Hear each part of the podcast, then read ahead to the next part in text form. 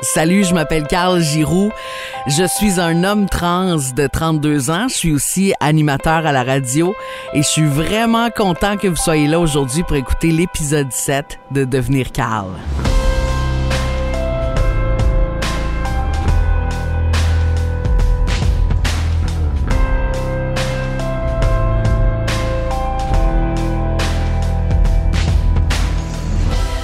Vous êtes en feu, sérieux, je reçois de plus en plus de messages pour commenter un peu le podcast, surtout pour me dire que ça vous fait du bien, que ça vous permet de découvrir d'autres réalités que la vôtre. Et il y a beaucoup de personnes trans qui m'écrivent pour me dire que euh, ça leur fait du bien. Alors merci encore, je veux vous saluer, vous souhaiter une super belle journée. Euh, je vais faire un petit update concernant la transition. Il y a quelque chose dont je vous avais pas parlé, mais quand je fais mes injections de testostérone depuis le début, j'avais comme des réactions cutanées, euh, vraiment juste sur la peau. Là, c'est pas mon corps qui réagissait, mais euh, juste la peau comme telle. Euh, et là, c'est réglé. Donc, quand je fais mes injections de testostérone une fois par semaine, c'est c'est beau maintenant. Je n'ai plus de ces réactions qui me pendant une semaine. C'était vraiment agréable. Alors ça, c'est quelque chose de bien le fun qui est réglé. Euh, côté poils, on dirait que ça stagne en ce moment. Je n'ai pas développé plus de poils dans le visage. J'en ai quand même jusqu'à la moitié de la joue là, des deux côtés. Euh, je me rase euh, aux trois jours et je commence à me rendre compte qu'en fait, là, on pense que c'est en général que ce sont les filles qui mettent plus de temps à prendre soin d'eux autres euh, avec tous les petits produits et compagnie, mais je me rends compte que depuis que j'ai fait mon coming out comme homme trans, je passe tellement plus de temps à prendre soin de ma peau, à prendre soin de mon visage, à passer du temps devant le miroir avec le rasoir. On dirait que euh, avant là, je voulais rien savoir de prendre soin de moi. Puis là, j'ai comme envie de prendre soin de moi. Fait que je trouve ça vraiment le fun. Euh, autre chose avec la transition, ben il y a l'acné qui commence à se pointer le bout du nez, mais c'est ça, hein, c'est la game. C'est euh, littéralement une puberté que je vis à 32 ans, une deuxième puberté.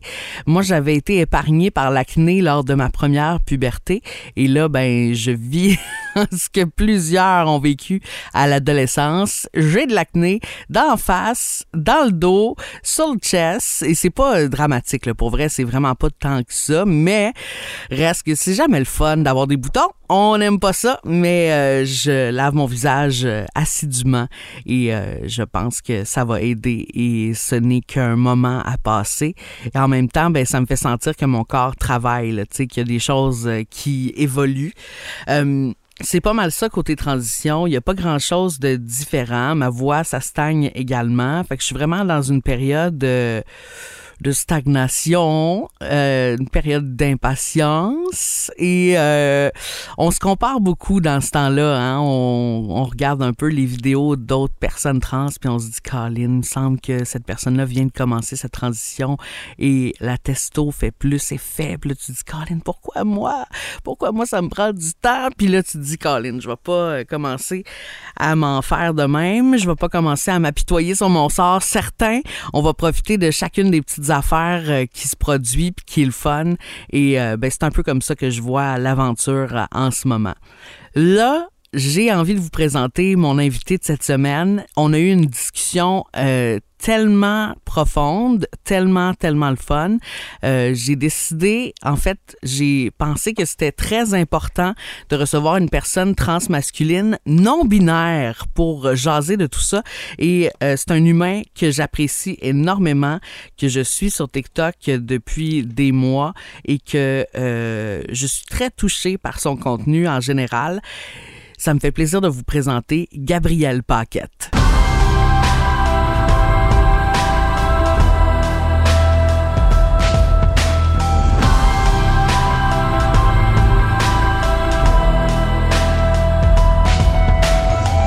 Ben bonjour Gabrielle Paquette. Hello, hello Carl, comment ça va? Ça va super bien toi? Moi, ça va. La vie est belle. La vie est belle, j'aime ça. Euh, je commence toujours avec la même question. C'est qui Gabrielle Paquette? Gabrielle Paquette, c'est une petite bébite humaine un peu étrange de 24 ans qui vient de Montréal, qui est artiste multidisciplinaire, mais qui vraiment dans vie veut juste aider les gens autour de la sentir en sécurité puis avoir un meilleur avenir. D'entrée de jeu, je vais te demander de me parler de ton identité de genre. Je suis une personne non binaire. Plus précisément, je suis quelqu'un qui est fluide entre l'androgynité et la transmasculinité. C'est des mots qui peuvent sembler vraiment complexes comme ça. C'est pour ça que je dis non-binaire euh, pour faire plus simple. Mais euh, si on veut creuser dans le sujet, ça va faire plaisir. Ben, on va creuser, justement. J'aimerais ça que tu nous définisses tout ça. Comment toi, tu vois ça exactement? Allons-y. L'identité androgène, c'est une identité qui est quand même assez euh, ancienne. Euh, on parle euh, dans les années 80, on avait déjà des gens qui se définissaient comme androgènes, comme quelqu'un qui était entre l'homme et la femme. Et mon identité, elle varie entre ça et quelque chose qui est plus proche de la masculinité typique. Et puisque je suis trans, j'appelle ça de la transmasculinité. Et à quel moment tu su que ces mots-là existaient, premièrement, puis que ça te représentait? Hey, j'ai appris le mot non-binaire en 2020. C'est tout récent, là. C'est vraiment récent. C'est euh, au début de la pandémie, quand je me suis ramassée sur la plateforme TikTok, que j'ai été confrontée à cette, ce mot-là pour la première fois, à des gens comme moi, en fin de compte. Et ça a été un peu une élimination. Ça, c'était le, le, le wow, ok, je ne suis pas seule. Il y a un mot pour la façon dont j'ai navigué la vie jusqu'à aujourd'hui. Euh, il y a, et il y a une potentielle communauté pour m'accueillir dans mon futur aussi. Ça a été assez, euh, assez impressionnant comme révélation. Et ça l'a aussi, ça m'a aussi permis d'avoir une lentille pour revoir mon passé, et me rendre compte que les, les, émotions qui étaient évoquées par d'autres personnes sur, euh, sur la plateforme de TikTok dans ce, ce cas-ci euh, étaient un miroir à comment j'avais grandi euh, et les choses en fin de compte que j'avais l'impression qu'ils clochaient en moi. Oui, c'est ça. Si on en parle de ce, de ce passé-là, mm-hmm. si tu le permets, comment tu vivais tout ça, toi, mettons si on remonte jusqu'à l'enfance? Moi, j'ai toujours été une bébé très, très sociale. Euh, donc, euh, j'avais pas beaucoup d'amis, mais c'était un cercle qui était très, très serré. Et c'était des, des filles. Ça a toujours été des filles. Et je peux te dire que depuis la petite enfance, j'étais dans un groupe de filles et je me sentais le bienvenu, mais je savais qu'il y avait quelque chose qui clochait. Um, j'étais pas pas la même genre de créature. Um. Donc, je pensais que j'étais une fille un petit peu brisée, euh, qu'il y avait quelque chose qui ne fonctionnait pas. Et c'était très subtil comme... Euh, comme une différence. Comme, différence, oui. Um, assez pour être ignorée. Vraiment assez pour être ignorée. Et la pandémie, le fait d'être isolée du monde avec juste dans mon cas, j'étais isolée euh, chez nous avec ma mère, mon frère, puis euh, mon partenaire. Ne plus avoir à ressortir à tous les jours, à remettre le costume, m'a fait réaliser que la différence était beaucoup, plus profonde que, que je l'aurais cru et que je pouvais plus l'ignorer. Tu dis. Seul euh, entre quatre murs. ouais, c'est ça exactement. Tu fais, tu finis par faire face à quitter vraiment profondément. Tu dis euh, mettre le costume, c'est comme ça que tu te sentais avant? Sans même ma rencontre. Euh, un costume, je sais pas si toi déjà fait du cosplay, mais c'est bien le fun de mettre un costume. Tu peux vivre un peu la, la, fantaisie de la chose. Donc, j'étais j'étais une très bonne femme, je faisais bien ma job.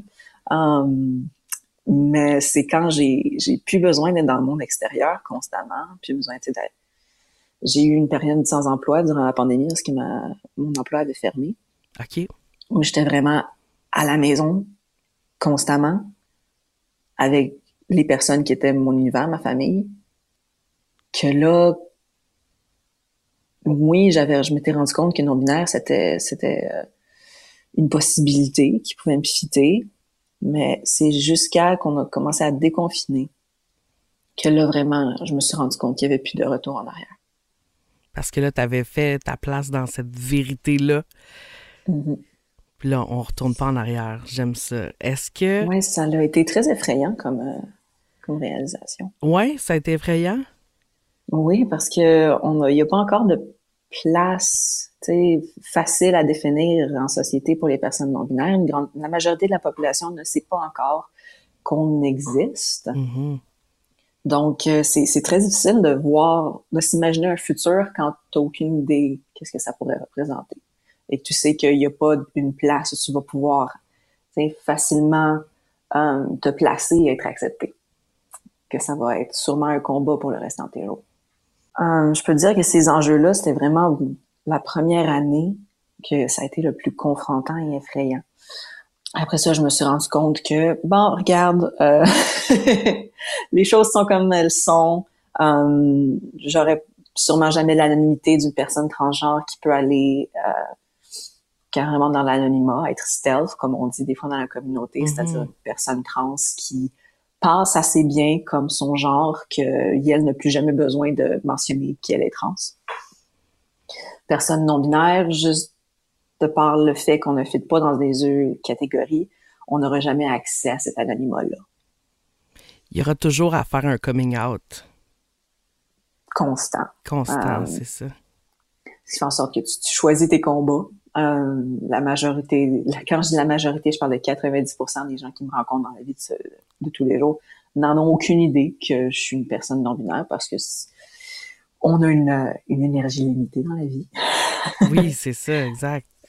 Et autant que ça me fait énormément plaisir euh, d'échanger avec les gens, s'il y a des gens qui sont intéressés à apprendre, de leur parler.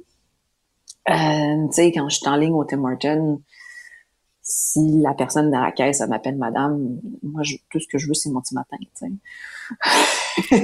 c'est là, le choisir ses combats, c'est... Exactement. je m'arrêterai pas à ça, tu sais. T'as-tu peur de déranger? Ouh, ouh, on y va à la tac, let's go! Euh, euh, peur de déranger, oui, parce que malheureusement, je vis dans une réalité qui est dérangeante. Hmm.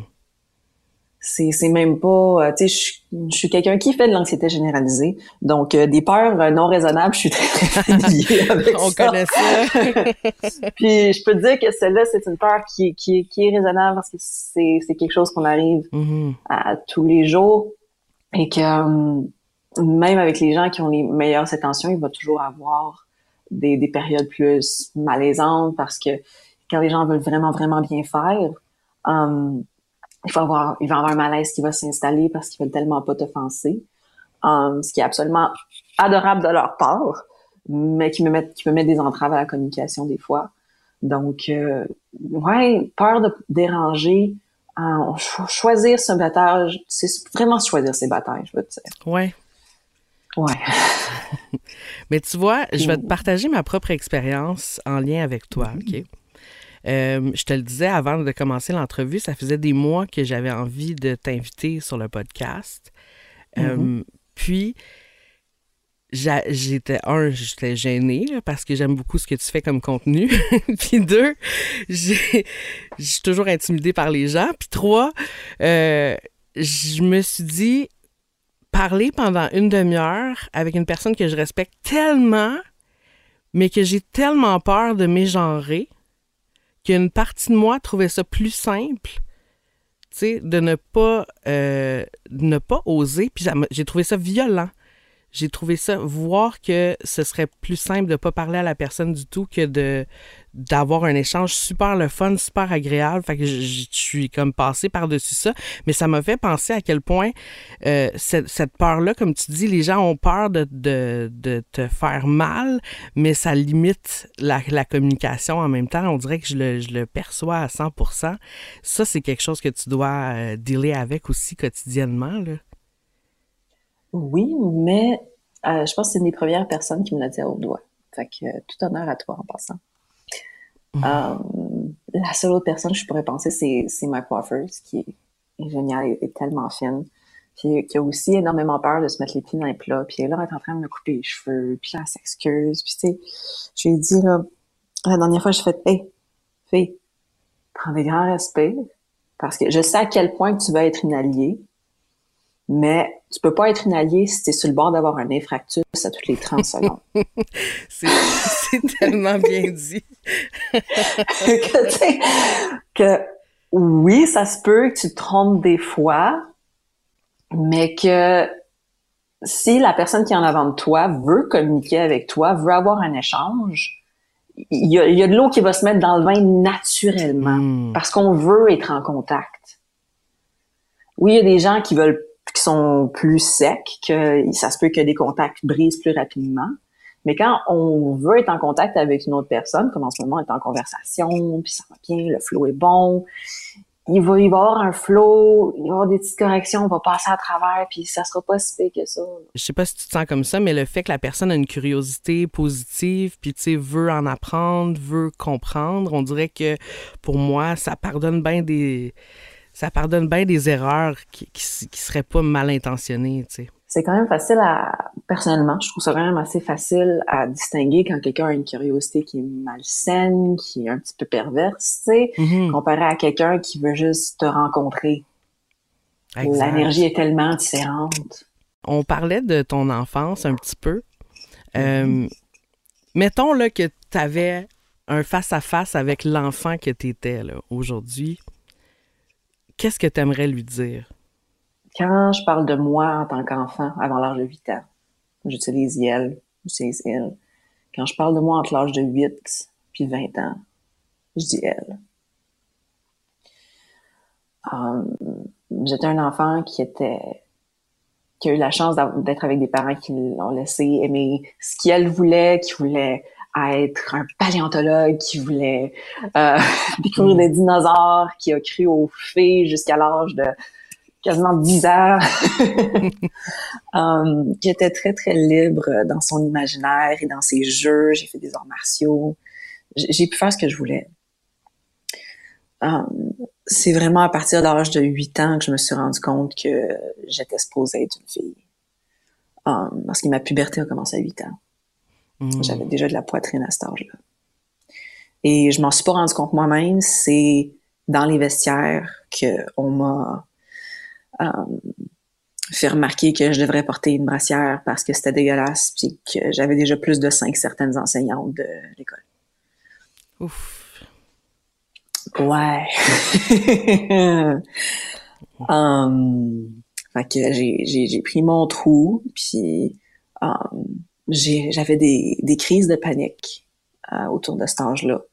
J'en ai eu deux, trois où euh, j'étais en, en, panique complète, l'anxiété dans le tapis, parce que j'avais l'impression que j'étais en train de devenir un monstre.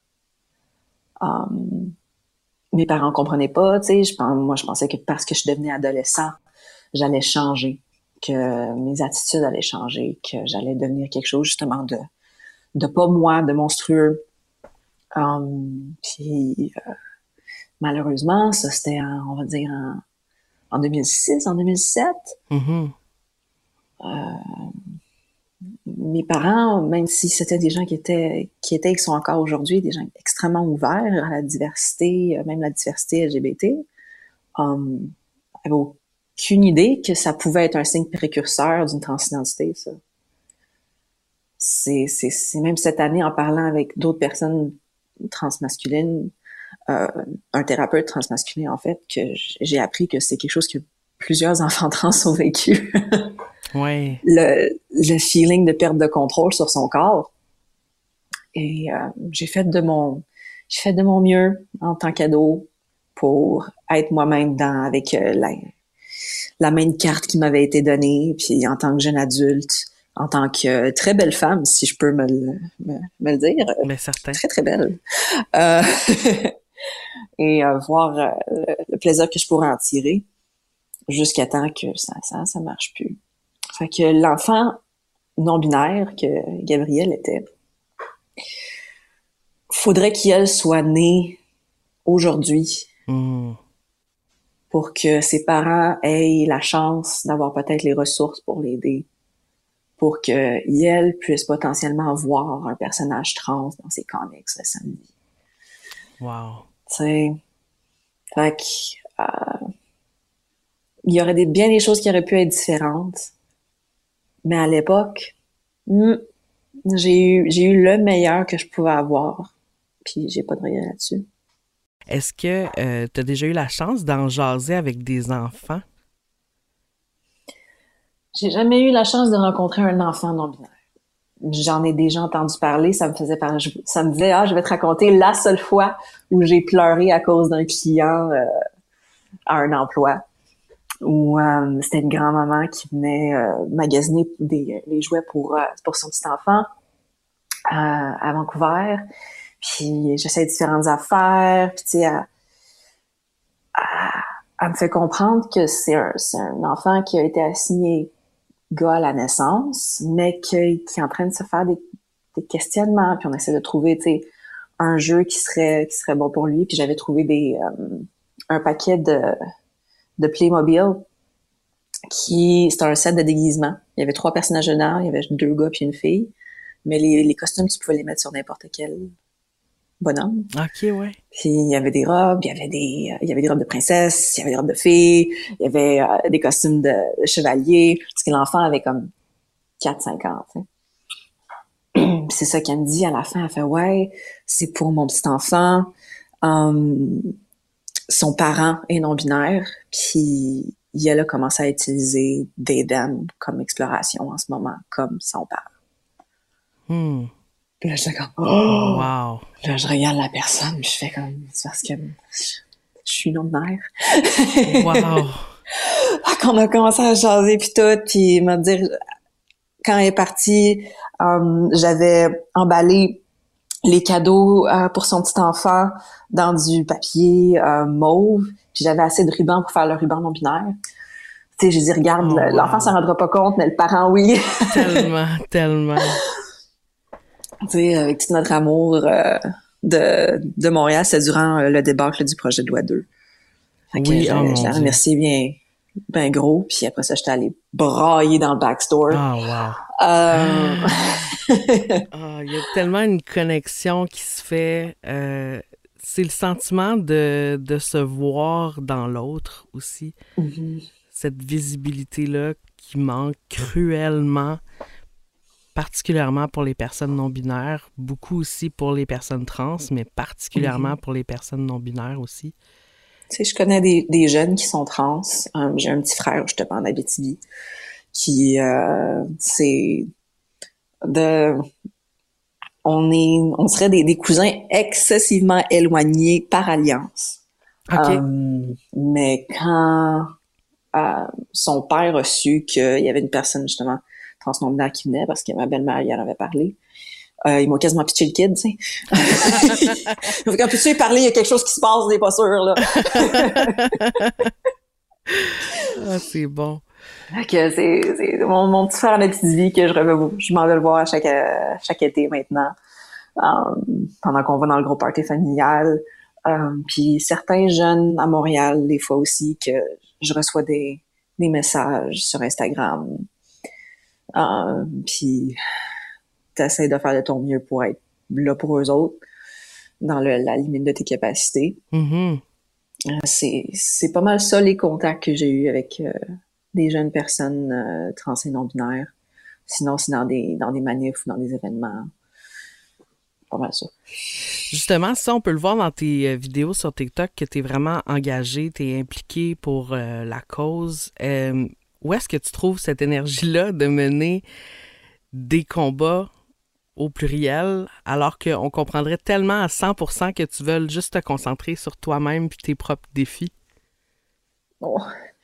je savais que j'allais être activiste à un parce que ma mère l'a été, euh, mes grands-parents l'ont été aussi, et plusieurs membres de ma famille choisis l'ont été, slash le sont encore pour différentes causes. Donc, euh, je savais qu'à un moment donné, j'allais prendre un, bâton pour quelque chose. um, si tu me demandes, tu m'aurais dit, tu m'aurais donné le choix entre euh, faire un combat de vie qui est comme quelque chose comme l'environnement aussi, pour, pour ton avenir, mais un avenir collectif et non euh, tes droits humains. Hmm. J'aurais pris le truc vague. ouais, c'est ça. Euh, mais je suis tombée dedans. Euh, c'est vraiment avec le projet de loi 2 qu'il y a plus d'activistes qui s'est accumulé dans ma vie parce que c'est quelque chose qui était tellement petit et difficile à comprendre pour la, la population en général, ce qui s'était passé. Um, qu'il n'y avait pas d'autre choix que d'agir et d'agir rapidement.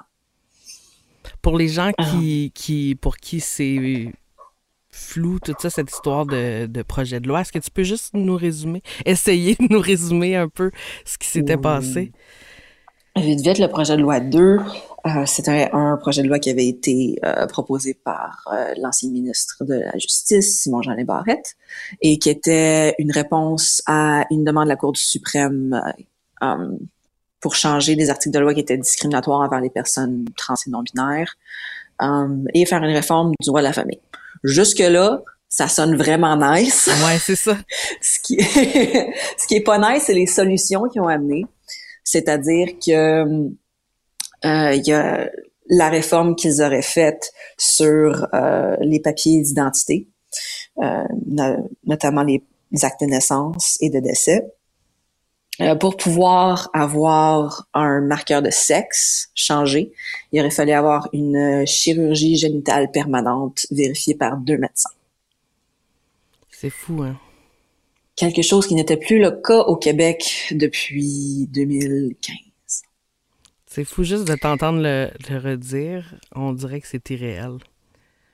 Ouais, et que mais ça serait pas ça aurait été bien correct parce qu'il aurait rajouté un deuxième marqueur, un marqueur de genre, que ça t'aurais pas eu besoin de qualification pour l'avoir. Donc on aurait eu deux marqueurs. Donc une personne, admettons une personne trans masculine, un homme trans qui aurait pas voulu avoir euh, de phalloplastie ou euh, de chirurgie génitale aurait eu un F sur son marqueur de sexe et un M sur son marqueur de genre disant à tout le monde, donc le out, hein, en tant que personne trans. C'était exactement irréel. Il y avait une couple d'autres articles aussi qui étaient discriminatoires, euh, qui auraient été apportés. Um, donc, euh, la réponse de la communauté a été très rapide et très franche, directe, incisive. Mm-hmm. Mm-hmm. Et euh, grâce au au travail incessant du Conseil québécois LGBT, euh, d'activistes euh, plus solitaires comme Céleste Trianon, qui avait 18 ans à l'époque. Elle venait juste d'avoir 18 ans. Euh, on a réussi à revirer de bord ce projet de loi et d'en faire quelque chose de progressif. Le projet de loi 2 a fini par être un projet de loi qui autorisait un premier changement de nom et marqueur de sexe sans frais. Donc, les anciens frais ont été abolis.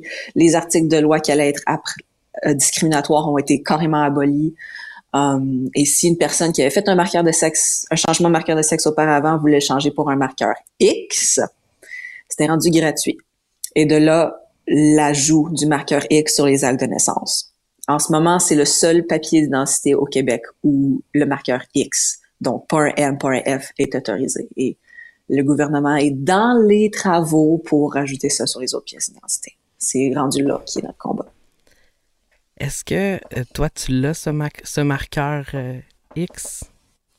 Oui, sur mon certificat de naissance, il y a le nom de mes deux parents, mon lieu de naissance et un bon marqueur X. Comment, comment ça file quand tu le vois? Euh, ça file sucré-salé. Mm-hmm. Sucré parce que j'en reviens pas que je vis à une époque où les gens comme moi, non seulement ont accès à de la communauté, à de l'information pour se reconnaître entre nous, mais ont une reconnaissance en société. On est légalement reconnu par l'État, euh, ce qui est une première dans euh, notre civilisation carrément. Mm-hmm. um, et salé, parce que je sais que mon anonymat est perdu pour toujours. Mon anonymat que en tant que personne trans. Oui. Euh, et que si la vague infernale de transphobie des États-Unis et du Royaume-Uni s'installe au Québec, j'ai une cible sur mon dos. En ce moment, c'est juste sur mon certificat de naissance. Est-ce que si je pouvais le mettre sur mon marqueur, euh, sur ma carte d'assurance maladie, je le ferais, oui. Mais je suis au courant des conséquences qui pourraient venir avec ça dans le futur. Hmm. Scary. c'est vraiment scary. Pour vrai, je t'écoute puis j'ai j'ai genre les yeux qui se remplissent d'eau puis ça c'est pas peu dire avec la testostérone parce que je suis capable de pleurer. On est dans le même club. j'ai j'ai les yeux pleins d'eau parce que tu sais on parle t'es une personne visiblement extraordinaire puis oh. c'est tu sais, comment je peux dire? C'est pas normal que t'aies à te soucier de ça, tu sais. Non, mais c'était pas normal que la dernière génération puisse pas vivre à l'air ouverte non plus. On a souvent l'impression, quand on parle, on pense aux personnes transgenres, que, que ces personnes-là aient une place en société, c'est, c'est progressiste. Mais au contraire, c'est régressiste. Euh, parce que les personnes trans, c'est naturel. Des fois, les humains sont trans. Des fois, les humains sont cis. C'est juste quelque chose qui arrive. Et dans plusieurs sociétés à travers les millénaires, il y avait une place, il y avait des rôles, il y avait différents mots pour, pour eux, euh, mais existaient et, souvent avaient des, des rôles spirituels. Donc, au contraire, on est dans une société qui a besoin de retourner à ça. oui, exact. Um, donc, euh, progresser, ouais, mais relaxer. J'ai fait relaxer. Relaxer, j'aime ça. Um, Le discours que j'entends le plus souvent, parmi les discours négatifs, là, je veux pas donner trop d'attention à ce discours-là, mais mettons là, la phrase typique là, de mon oncle qui dit c'est donc bien compliqué tout ça, là, on invente des mots, euh, t'es soit un gars, soit une fille, point final. Mettons là, que tu pouvais répondre à ça une fois pour toutes. Qu'est-ce que tu répondrais? que je pourrais répondre à ça une fois pour toutes. Ah, il y a juste des gars, il y a juste des filles. Hum, ça serait que l'humain est beaucoup plus complexe que ça, en fait. Um, l'humain est complexe, puis c'est bien correct. Puis ce que les personnes trans représentent, mais en particulier les personnes non binaires, et ça je veux dire représentent pour tout le monde, trans et non trans, c'est la liberté. La liberté d'exister hors de c'est ça un homme, c'est ça une femme. C'est quelque chose que tout le monde devrait avoir accès. Tout le monde devrait pouvoir être un homme dans sa propre définition d'homme sans être euh, carrément opprimé pour ça. Um, les personnes non binaires, c'est juste une représentation beaucoup plus directe de cette liberté-là. J'ai adoré ma discussion avec Gabrielle Paquette. J'espère que ça a été aussi éclairant pour vous que ça l'a été pour moi. J'ai été bien, bien, bien touchée par cet être humain-là. Euh, D'autant plus que avant de faire mon coming out comme personne trans, je pensais être non-binaire. Finalement, je me suis demandé si j'avais tous les attributs masculins, est-ce que je serais non-binaire? Et ma réponse a été non. Donc, je me suis définie comme personne trans, mais j'avais bien de la misère à cette époque-là. Alors que je me voyais comme non-binaire, j'avais bien de la misère à voir ma place dans la société, un peu comme Gabriel l'expliquait. Alors, euh, on est tous en train de faire un pas dans la bonne direction en jasant de ça aujourd'hui. Merci d'avoir